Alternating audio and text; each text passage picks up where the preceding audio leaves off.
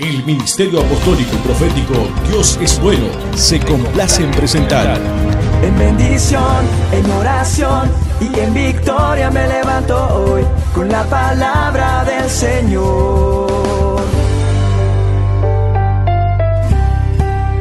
Dice el Señor, los cambios duelen,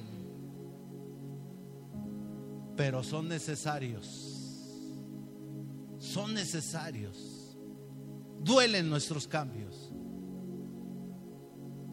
Porque va a haber el día en que nosotros va a ser como lo que dijo Dios a Abraham. Deja tu tierra y de tu parentela. Y eso es lo que a veces duele. Que tenemos que dejar a veces nuestra parentela. ¿Por qué? Porque nuestra parentela, nuestra familia, no nos deja avanzar. Necesitamos nosotros enfrentar la vida nosotros solos para poder dejar que, que Dios moldee nuestra vida.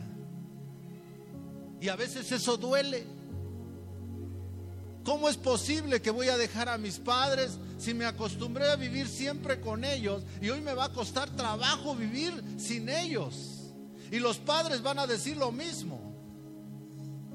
Y es algo que duele, pero es algo que es necesario para que Dios pueda obrar y tratar en nuestra vida y hacer esos cambios con toda libertad, sin que nadie le estorbe, sin que haya nadie, nadie que pueda estorbar a la obra de Dios. Y a veces es necesario que nosotros hagamos muchas cosas por eso dice el Señor que son necesarios. Deja que Jesús cierre esas heridas. A veces Dios nos va a mandar a que nosotros perdonamos. Debemos de perdonar al que nos ha ofendido. Quizá han sido nuestros padres, quizá han sido nuestros hermanos de la carne, quizá ha sido un tío, un padrino, no sé. Quizá alguien, una cuñada, un cuñado nos, nos faltó y no podemos nosotros perdonarlo. Y quizás para que haya para que pueda haber un cambio en tu vida, Dios te va a mandar a perdonar. Es algo que duele, que cuesta trabajo, pero que es necesario que nosotros hagamos para que Dios pueda seguir cambiando y transformando y cerrando tus heridas. Porque cada cosa que nosotros hayamos hecho o que nos hayan hecho es una herida que se abrió en nuestro corazón. Y nuestro corazón nos los muestra Dios tan herido, tan lastimado, que es por eso que nos cuesta trabajo darle un aplauso fuerte a nuestro Dios.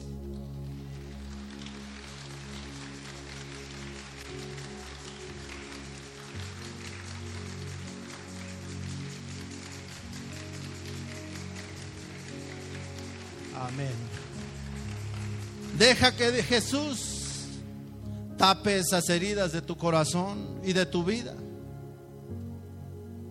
Hay cosas que Jesús tiene que lijar. Áreas a donde nosotros todavía somos ásperos. Cuando Dios habla de lijar, es que va a dejar esa área de nuestra vida tan sensible tan lisita. Pero cuando nosotros hay áreas de nuestra vida que están ásperas, que cuando le pasamos la mano no lastima la mano. Y necesitamos que Jesús lige esas áreas de nuestra vida. Que a veces esas áreas de nuestra vida se reflejan a través de una actitud de nosotros hacia alguien. Y Dios necesita lijar esas asperezas para que nosotros podamos ser dignos de que el Señor Jesús cuando pase su mano sobre nosotros diga qué hermosura, qué hermosura. Y no encuentre nada áspero en nosotros, sino el contrario. La aspereza representa el odio, el resentimiento, el rencor. Pero cuando Dios ha lijado nuestra vida, representa un gran amor, una misericordia, una gracia en la cual Dios ha creado en nosotros mismos a través de, hacer de nosotros una nueva criatura con una nueva naturaleza conforme a la voluntad de Dios. Por eso Jesús tiene que elijar áreas de nuestra vida, pero son necesarias también. ¿Y saben para qué? Para que Él pueda vertir ese vino nuevo. Tenemos que dejarnos, tiene que dejarnos como odres nuevos para poder depositar ese vino nuevo. Tiene que dejarnos como esos vasos, esas vasijas hermosas para poder depositar ese aceite, ese aceite de la unción preciosa del Dios Todopoderoso. Y cuando nosotros estamos preparados, entonces viene lo mejor. Cuando nosotros ya estamos preparados, entonces Dios va a hacer uso de nosotros, porque estamos preparados. Él ya hizo de nosotros una nueva vasija, hizo de nosotros un odre nuevo. No hay nada que impida que lo que Dios trae a nuestra vida se mantenga ahí. Ahí se va a mantener y tanto una cosa como la otra se van a mantener íntegras. Cuando nosotros ya restaurado y está restaurando nuestra vida, entonces Dios nos empieza a utilizar a cada uno de nosotros. Nos da dones, nos da ministerios. Por eso es necesaria una transformación. No puede darnos algo Dios cuando no estamos preparados para recibirlo, ni para contenerlo. Dios tiene que preparar nuestra vida para que nosotros podamos mantener y contener lo que el Espíritu Santo va a hacer, porque dice la palabra que nosotros debemos de estar completamente restaurados. ¿Por qué? Porque vamos a ser templo y morada del Espíritu Santo de Dios. Deles aplauso al Señor.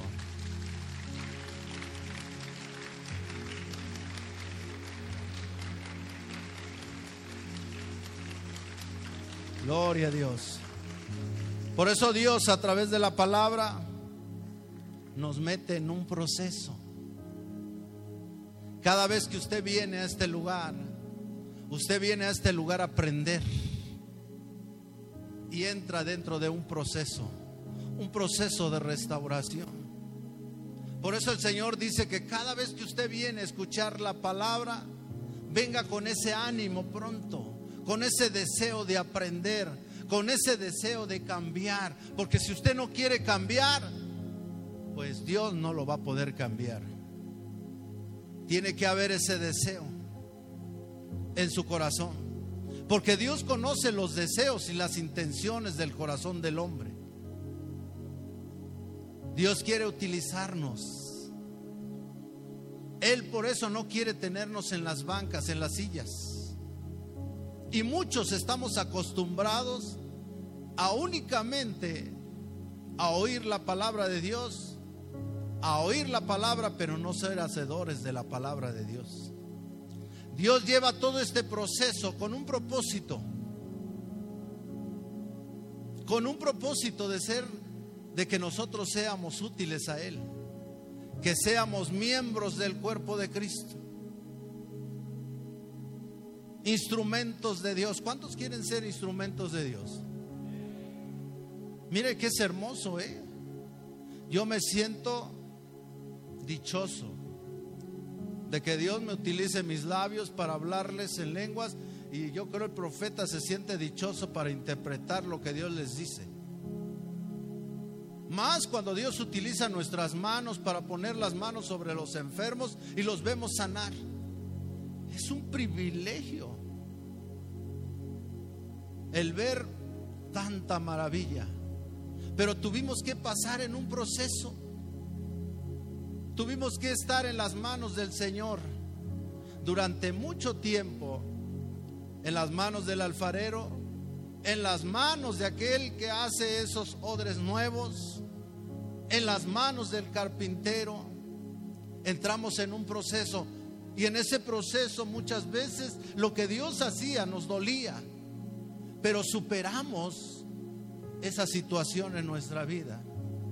Y hoy podemos ver la gloria de Dios. El propósito de Dios es ser instrumentos de Dios. Recuerden que Jesús viene y muchos en todo el mundo viven confiados en que se van a ir. Y no es así. Han visto películas donde ven ustedes que la mayor parte, algunos se van y otros se quedan. Hay pastores que se quedan. ¿Y saben por qué? Dios viene por una iglesia. Una iglesia en la cual él sabe que es una iglesia que camina conforme a su voluntad. Una iglesia que su corazón ha sido sanado. Una iglesia verdadera. Y la iglesia verdadera la va a identificar como miembros de su cuerpo. Esos son los miembros del cuerpo de un hombre. Algunos son manos, otros son pies, otros son oídos, otros son boca. Y así Jesús identifica cuáles son sus miembros. Pero quizá en ese tiempo van a venir, como dice el Señor, Señor, Señor, pero en tu nombre eché fuera demonios. En tu nombre, Señor, hice esto. En tu nombre, Señor. Y el Señor les va a decir, apartaos de mí, hacedores de maldad. Yo nunca los vi. Yo conozco quién es parte de mí. Yo conozco quién ha servido a, a, mi obra. Yo sé quién es un hacedor de mi palabra. Yo sé quién tenía verdaderamente fe y quién vivía en esa, en esa fe verdadera, en una fe genuina. Y quizás les va a decir, apartados de mí, apartados de mí, hacedores de maldad. Yo no los conozco. Pero Señor, en tu nombre, sí. Eso tú puedes decir por, por salvarte, pero a Dios no lo podemos engañar. Nosotros como hombres sabemos cada uno de nuestros miembros, ¿verdad que sí? Yo conozco si tiene un defecto esta mano. Yo puedo reconocer en muchos, entre muchas manos mi mano. ¿Verdad que sí? Podemos reconocer nuestros pies entre muchos pies. Podemos reconocer nuestra boca entre muchas bocas. Cada uno de nosotros reconocemos, podemos identificarnos nuestro cuerpo. Imagínense si nos partieran en pedacitos así, un brazo por acá, y los juntaran entre muchos brazos y te dijera Dios, ahora ve y recoge lo que es tuyo. ¿Cómo haría? Identificaría usted su brazo, ¿verdad? Ah, este es el mío. ¿Por qué? Porque me acuerdo que tiene una cicatriz. Este es el mío. Y van entre el montón de piernas. Ah, mira, esa pierna es mía. Porque está un poco chueca. Bueno, la identificó. Y así llega el momento que usted identifica su cuerpo hasta que lo forma y dice, esto me pertenece. Así vas a decir Jesús este me pertenece. Este me pertenece. ¿Por qué? Porque anduvo conmigo. Yo lo reconozco. El Señor reconoce quién anda con Él y quién no anda con Él. Cuando nosotros andamos predicándole a alguna persona, es cuando Jesús va con nosotros. En lo espiritual no vemos a Jesús, pero Jesús ahí va con nosotros, porque Él lo, lo prometió. que Él iba a ir por con nosotros. Cuando nosotros vamos a predicarle, ahí vamos. Y Él sabe quién fue con Él y quién no fue. ¿Quién se la pasa únicamente en su casa, viendo novelas, perdiendo el tiempo en algo que no edifica su vida? ¿Y quién sí lo sigue? Porque por eso cuando venga Jesús, Él nos va a saber identificar. A Él no se le olvidan las cosas como a nosotros. Él sabe realmente quién es el que lo sigue. Porque eso es. Y muchos de nosotros vamos a pensar que todos se van a ir con Jesús. Jesús va a venir por una iglesia, por un pueblo, por un hombre y una mujer que lo hayan seguido y que hayan hecho su voluntad. Por eso el Señor Jesús nos dice, el que quiera venir en pos de mí, ¿cuántos quieren ir en pos de Él? ¿Pueden entender ese principio? El venir en pos de Él es de que no venga usted los domingos nada más a la iglesia. El venir, amén. En ir en pos de Él es que a donde Él va, usted tiene que ir. A donde usted sepa que hay una necesidad de que Dios tenga que sanar un corazón, de que Dios quiera que cambiar, tenga que transformar una familia Ahí es a donde va a estar siempre Jesús. Y ahí es a donde usted como iglesia tiene que estar con Jesús. Dele un aplauso al Señor.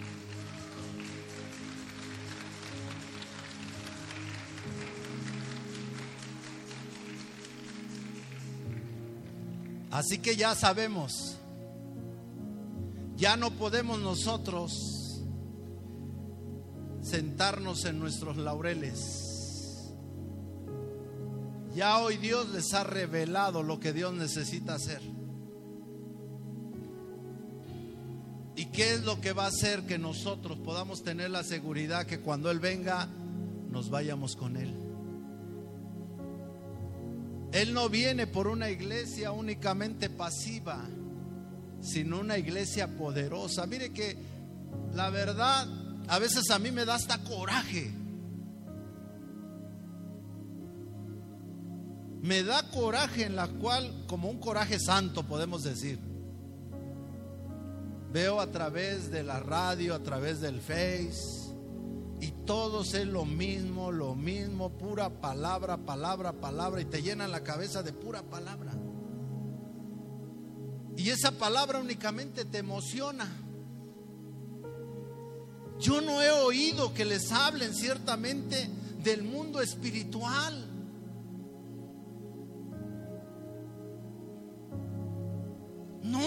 No he oído que se levante una iglesia con poder y que pueda enfrentar al enemigo personalmente. De acuerdo a las armas que Dios ha dado, no he oído nada de eso. No he oído que eso lo enseñen tampoco. Por eso Dios dice que el pueblo de Israel pereció por falta de conocimiento. Ese es el conocimiento que a muchos, a muchos de la iglesia de hoy en día les hace falta les dice la palabra, resistir al diablo y él huirá de nosotros. Pero ¿cómo la iglesia va a resistir si no ha sido enseñada, no ha sido empoderada, no ha sido revestida con poder y autoridad para hollar serpientes y escorpiones y toda obra maligna? No ha sido capacitada. Por eso hay tantos enfermos. Por eso hay tantas personas que no han visto una realidad de acuerdo a lo que dice la palabra, las promesas de Dios. Nos habla de resistir al enemigo y él huirá de nosotros. ¿Cuántos hemos sido capacitados, empoderados, que Dios nos haya dado el poder, la autoridad, la legalidad de poder echar fuera demonios? De sanar a los enfermos, de dar libertad al cautivo cuando nosotros mismos estamos cautivos. No he visto una iglesia así. No he visto una iglesia como la iglesia antigua, como dice la palabra. Los discípulos salían y hacían prodigios, señales, sanidades. No lo veo. Lo único que veo que ves en los ministros y algunos es lo que hace cuando Dios nos muestra que debe de ser la iglesia. La iglesia. Porque la iglesia es el cuerpo de Cristo. Y como cuerpo de Cristo tenemos que hemos sido llamados para deshacer las obras del diablo. Pero pareciera que pasa lo contrario. El diablo nos deshace las cosas que Dios hace para nuestra vida. Y debe de ser al contrario. Nosotros debemos de deshacer las obras del diablo. Porque Jesús a eso vino. Y somos esos instrumentos para deshacer las obras del diablo.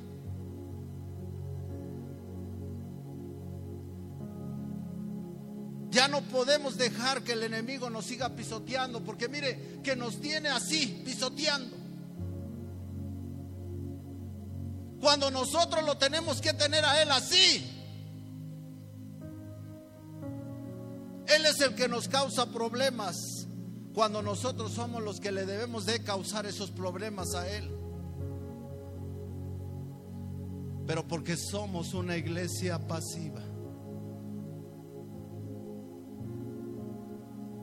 Una iglesia hoy en día que no ha sido restaurada totalmente. Una iglesia que no ha llegado a poder ser un odre nuevo para poder entender lo que Dios quiere que nosotros sepamos. Nos cuesta trabajo. Dios nos considera como iglesia, nos considera ciertamente como soldados. ¿Y el soldado para qué sirve? Para ir a la batalla, para pelear. ¿Y qué dice la palabra? No vamos a ir a pelear con otros soldados. Dice la palabra que nuestra lucha no es contra carne ni sangre, sino huestes espirituales de maldad. Por lo tanto, tenemos que saber utilizar qué? Un fusil, un cuchillo, un machete. ¿Verdad que no? ¿Qué tenemos que saber utilizar? Dice la palabra, no, tampoco la palabra, el diablo también se la sabe.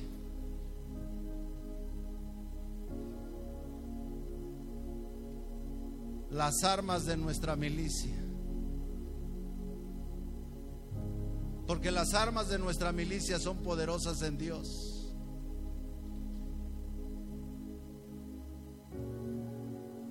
La palabra nos sirve para recordarle al diablo quiénes somos nosotros y cuál es la posición que nosotros tenemos y cuál es el derecho que tenemos sobre de él. Y la palabra nos enseña cómo utilizar esas armas. Por eso Dios necesita soldados. Pero para que podamos ser esos soldados, ciertamente tiene que hacer un cambio en nuestra vida. Tiene que haber un cambio. Mire hermanos que ya no podemos dejar que el diablo nos haga lo que, lo que viene y hace a nuestra vida. Nomás imagínense, haga volar un poquito su, su, su pensamiento, su imaginación. ¿Cómo seríamos si todos supiéramos utilizar todo eso? ¿Cómo seríamos? Una iglesia en la cual Jesús se sentiría orgulloso. Una iglesia que cada domingo no traeríamos nomás uno, dos, tres, cuatro. ¿Por qué? Porque esos dos, tres, cuatro representan nuestra victoria durante toda nuestra semana. Con eso vamos a representar nuestro trabajo. Y vamos a decir, Padre, aquí estoy, mira, me gané estos tres, estos cuatro. Se los arrebaté al diablo en, en tu nombre, Señor. Y el Señor se va a sentir orgulloso. Porque cada alma que nosotros ganamos para Cristo, se la vamos y se la arrebatamos en el nombre de Cristo Jesús. Y cada alma representa una piedra preciosa para nuestra corona. ¿Cuántos dicen amén? Ese es el propósito. El propósito de cada uno de nosotros no es venirnos a sentarnos únicamente, escuchar, doblar nuestros brazos, cruzar nuestros brazos y esperar que el diablo siga haciendo de las suyas.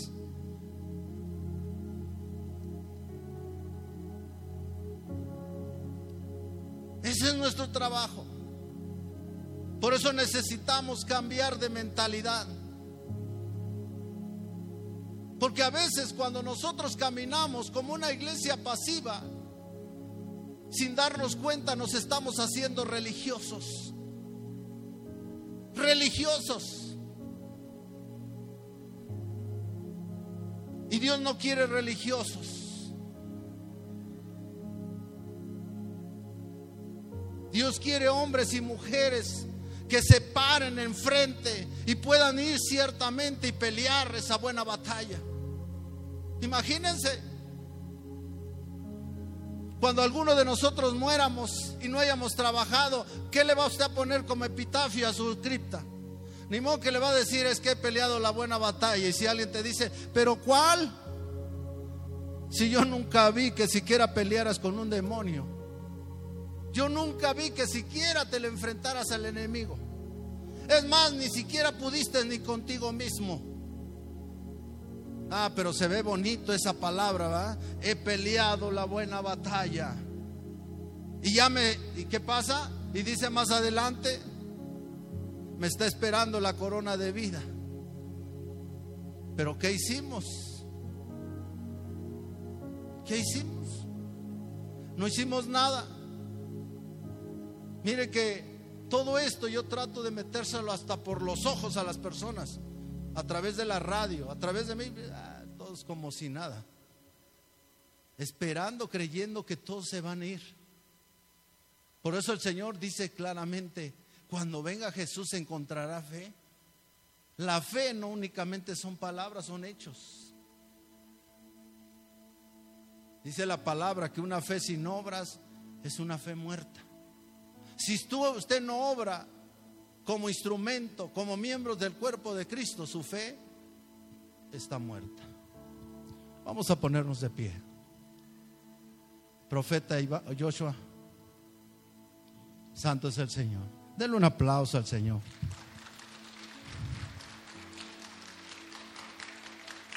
Mire que a veces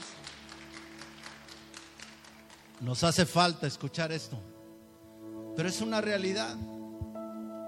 Por eso el Señor Jesús nos enseñó a decir la verdad. Porque dice que la verdad nos va a hacer libres. Imagínense si nosotros trabajamos en una combi, en un carro, lo que sea, y estamos revestidos del poder del Espíritu Santo de Dios, ¿qué no haríamos ahí? Hasta ni siquiera ni los ladrones se subieran con nosotros. Ver que ese cambio se lleve a nuestra vida. Por eso yo los invito a todos ustedes que se pongan en las manos del Señor. Que le digan, aquí estoy, Padre, ¿qué quieres que haga? Acérquense a los profetas. Hablen a las programaciones. Porque las programaciones son para ustedes también. Tiempo con Dios. Pueden ustedes preguntarle, yo a veces, ay, Digo, Padre, hay personas que nada más hablan nada más por preguntar tonterías. Que porque me duele un callo y si me lo puedo quitar. Sí. ¿Hay algo más importante que le podemos preguntar a Dios? Sí. ¿Verdad? O que si mi esposo puede ir a trabajar, pues claro, mándalo a trabajar, es un flojonazo. Pero esas tonterías, preguntarle, yo no voy a estar molestando a Dios por algo así tan sencillo que puedo yo decidir. Yo creo que tenemos que preguntarle algo mejor. Una de las cosas, Padre, dime cómo ando, Señor, para que usted salga de su realidad. Ay, no, pero es que se van a dar cuenta que ando mal y todo lo van a escuchar. Como dicen en el mundo, si lo sabe Dios, que lo sepa el mundo. ¿Sí o no? ¿Por qué no preguntan eso? ¿Por qué no preguntan cosas más relevantes? ¿Para qué vamos a, a, molestar a Dios en cosas pequeñas que podemos resolver aquí nosotros y decidir? Que por qué mi cuñada no quiere ir a trabajar, pues no ha de tener ganas. Quiere que Dios le diga, ay, es que que preguntarle algo mejor, Padre. ¿Qué me hace falta hacer para ser un instrumento tuyo? ¿En qué te ando fallando, Señor?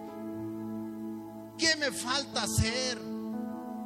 Ilumíname, enséñame, Señor. ¿Qué es lo que estoy haciendo mal? No me importa, Señor, que me, que me te enojes, te molestes conmigo, pero yo quiero saberlo, Señor. Y mire, que usted mismo va a saber de boca de Dios cómo anda usted. Para que usted se pueda dar cuenta y diga, oye, sí tenía razón el apóstol. Andaba yo mal. Y quizá ahí en ese momento te va a decir Dios, mira, si sigues estando así, te vas a quedar. Y por eso sigues sufriendo. Por eso tienes ataques del enemigo. ¿Por qué? Porque no has sabido enfrentarlo. Mira que cuando el Espíritu de Dios está en nosotros, el poder de Dios, y viene el enemigo, mira, el enemigo nomás nos mira y se va. Porque dice, no, con este no puedo, con esta tampoco. Porque está el Espíritu de Dios en él. Amén. Pero imagínense, viene, viene el enemigo y nos mira y nos ve y en lugar de oír le dice, ¿qué pasó, compadre? Ahí sigue adentro de ella, ¿eh? Para que la sigas controlando. Otro demonio adentro. ¿Y qué pasa? El diablo no huye, al contrario, le da instrucciones a los que ya están adentro. Hey, cuídala bien o cuídalo. Síguelo manteniendo así, que sea pasiva. No permitas no permitas que Dios le dé algo. ¿Por qué? Porque de lo contrario, el día que Dios le dé algo a ella, te van a echar afuera, te van a echar para afuera a ti. Y por consiguiente, me va a reprender Dios a mí. Así le va a decir el diablo al otro demonio. Pero ¿qué pasa ciertamente? Nosotros sabemos que eso es lo que hace falta hoy en día. Una iglesia poderosa ya estamos hartos de tanto religiosismo. Ven ustedes un Pablo, cómo era religioso. Perseguía a la propia iglesia. ¿Por qué? Porque él se apegaba de acuerdo a su conocimiento, a tanta palabrería. Él sabía la ley, era maestro. Pero ¿qué lo hizo cambiar? Tuvo que haber tenido un encuentro con Dios. Ese es el encuentro que te hace falta que le hace falta hoy a la iglesia, un encuentro personal con Jesús. Y que le diga, Padre, ¿cómo anda? Y te diga, ¿sabes qué? Andas así, porque Dios no se anda por las ramas, te va a decir la verdad para que puedas ser libre. Pero muchos no hablan eso, porque saben que Dios se los va a revelar y se los va a decir. ¿Y qué va a decir el compadre? ¿Qué va a decir la hermana fulanita? Al rato todos me van a mirar feo. No importa que te miren feo. Quizá al rato Jesús, quizás todos te van a querer apedrear. Pero va a llegar Jesús y le va a decir, el que se sienta libre de pecado, arroje la primera piedra. Amén. Oigan lo que dice el Espíritu Santo.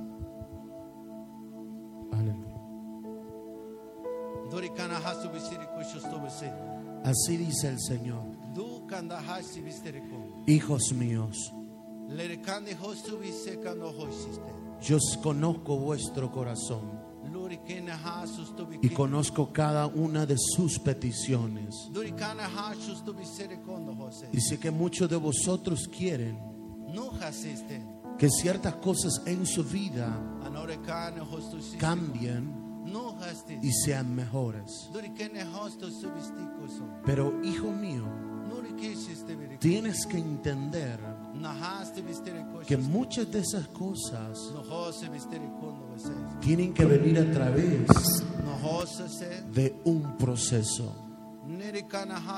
Y ese proceso te va a llevar. A caminar en obediencia, este a caminar en fe, a caminar en sacrificio, porque muchas cosas son las que tienes que soltar, son las que tienes que dejar. No puedes pretender recibir algo que en tu propia vida no cabe. Que en tu propia vida este no le has dado lugar. ¿Y cómo es que no le has dado lugar?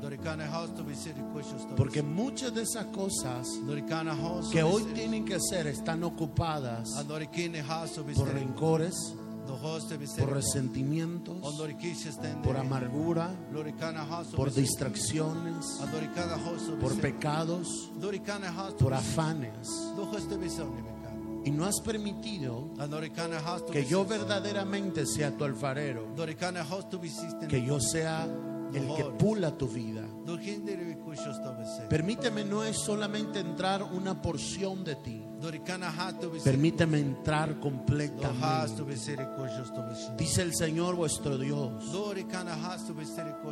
tú lo que necesitas ahora es que yo entre en tu corazón.